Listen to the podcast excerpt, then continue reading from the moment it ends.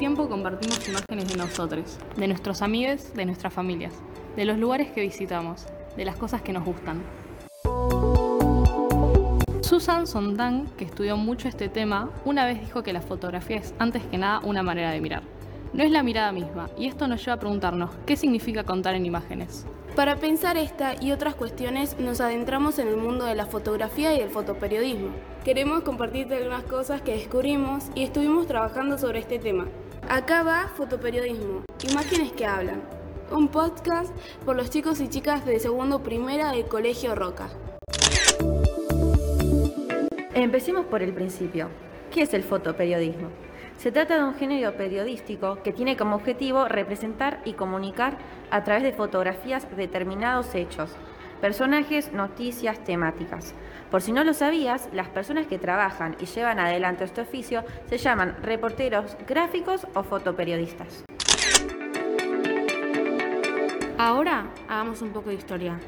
En 1980, el diario de New York Daily Graphic publicó la primera fotografía. Durante el siglo XX y puntualmente en la época de guerra, los reporteros gráficos lograron capturar imágenes impactantes y le dieron un lugar al nacimiento de este género periodístico. Pero así, como sabemos que las noticias no reflejan la realidad, sino que la representan, nos preguntamos, ¿qué pasa con las fotografías? El hecho de que la cámara y el fotoperiodista capturan imagen, ¿eso que vemos es la realidad? Sin dudas, retomando la frase que dijimos al inicio, se trata entonces de una manera de mirar, de hacer un recorte. Si la lente de la cámara sirve como nuestro ojo, ahí también siempre habrá una forma de ver y contar la realidad. El ojo que decide qué quiere mostrar, de qué forma quiere mostrarlo y por qué, es decir, con qué intención. Hace un tiempo vimos que los medios cubrieron con imágenes una marcha feminista. Fue una marcha multitudinaria en la ciudad de Buenos Aires, donde miles de mujeres coparon las calles de la ciudad. Algunos medios decidieron con sus fotos no mostrarlas y acompañaron las noticias con fotos del cierre. Las calles vacías y pintadas. Nos preguntamos, ¿y las miles de mujeres? ¿Dónde estaban?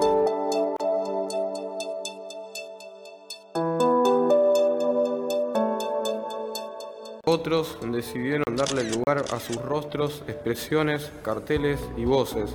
Ahí está el foco, el poder de las imágenes, el poder de la mirada. Y de la mano de todo esto que estuvimos analizando, surge otra cuestión clave para pensar la fotografía y el fotoperiodismo como es la memoria. Las fotos son historia, son registros, son recuerdos, son parte de nuestra memoria. Cada imagen capturada congela un momento único y nos permite a lo largo del tiempo hacer memoria.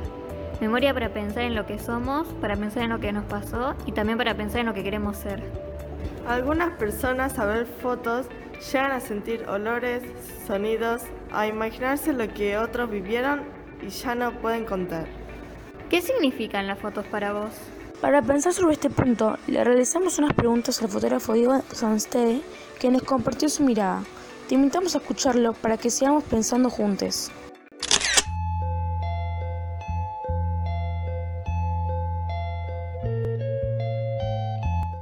Hola, mi nombre es Diego Sanstede, soy fotógrafo, trabajé como fotoperiodista durante 20 años, entre el año 93 y el 2012 más o menos, para diferentes revistas, diarios. ¿Qué significa la fotografía para vos? ¿Qué significa la fotografía para mí o qué es la fotografía para mí? En principio es una herramienta de expresión y de, y de registro. Eh, es una herramienta de, de autoconocimiento o de, afirmación de la identidad, así como en la búsqueda de, los temas y de las imágenes. eh, hay un trabajo con uno mismo y al mismo tiempo un trabajo para, para los demás, en el sentido que lo que uno fotografía, si se comparte, eh, bueno, pasa a, actuar, a interactuar con, con los demás. Tiene como esta doble cosa de la, de la- de expresividad, que es como la parte así como más artística o más sensible, en donde entran en juego, bueno, digo, la sensibilidad ya sea eh, para, para pensar qué temas fotografiar, qué lo sensibiliza a UNE, este, Y después está la parte más dura de, registro, ¿no? Esto que deja un registro, la fotografía se toma una fotografía y queda una imagen eh, de un momento y de un lugar este, registrada, que bueno, eso tiene el valor muchas veces de, permitirnos reflexionar sobre ese momento y sobre ese lugar o lo que sucede en ese momento y en ese lugar eh, a posteriori, luego. Eh, también de dejar evidencia de, de eso que sucede. Subjetiva, pero evidencia. ¿Cuál es el mayor desafío de ser fotoperiodista? El mayor desafío de ser fotoperiodista es como el desafío de vivir, ¿no? Pero que tiene que ver con, estar en el tiempo, con estar, eh, estar presentes en, la época que nos toca vivir, eh, estar conectados con lo que sucede y bueno, así poder este, interactuar desde, desde, el oficio eh, con esto, con, lo que pasa. Entonces estar conectado, o el fotógrafo en general está ahí como eso, con las antenas, el fotoperiodista, con las antenas paradas y atento y ya sintiendo qué es lo que, qué es lo que va, ¿no? qué es lo que hay que registrar, qué es lo importante. ¿Hay algún fotógrafo que te marcó en tu carrera? Son un montón, porque me gustan mucho, muchas fotos, muchos fotógrafos, el trabajo de muchos fotógrafos. Eh, bueno, algunos son, para empezar, por unos maestros americanos, eh, Edward Curtis, eh, que fotografió a, los originarios de Norteamérica, a los pueblos originarios de Norteamérica durante 50 años en un trabajo inmenso.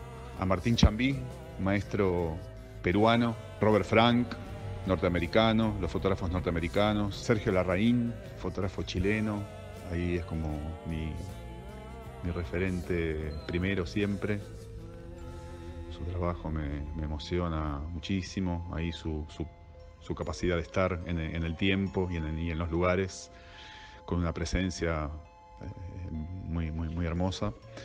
Y, y, muchos referentes locales, que es mi maestra Adriana Lestido, que sin duda me marcó mucho y sigue siendo maestra.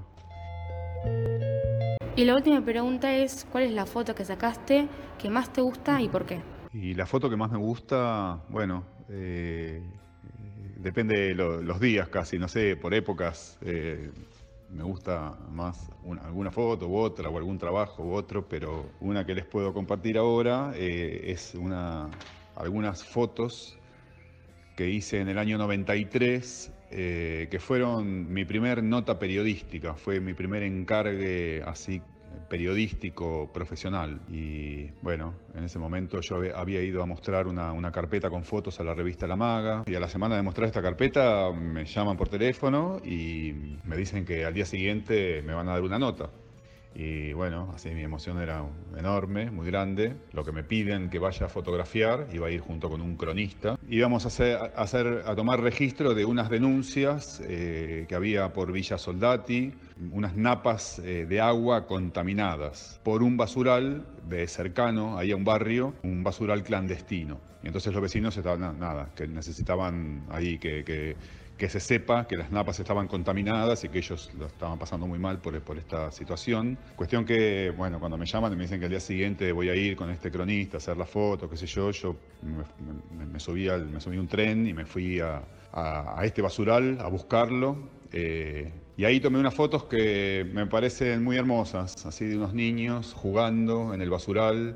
Y ahora en este momento digo que son las que más me gustan porque me traen así como el comienzo de un largo camino de 30 años de, trabajo con el fotoperiodismo, con la fotografía documental. Estas fotos las tengo especialmente en el corazón. Sin dudas el fotoperiodismo es mucho más que hacer un clic, es mucho más que sacar fotos, es una manera de ver, de mirar, de contar la realidad, de compartirla, pero también de transformarla. Hasta acá nuestro podcast de fotografía y fotoperiodismo. Nos vemos en la próxima.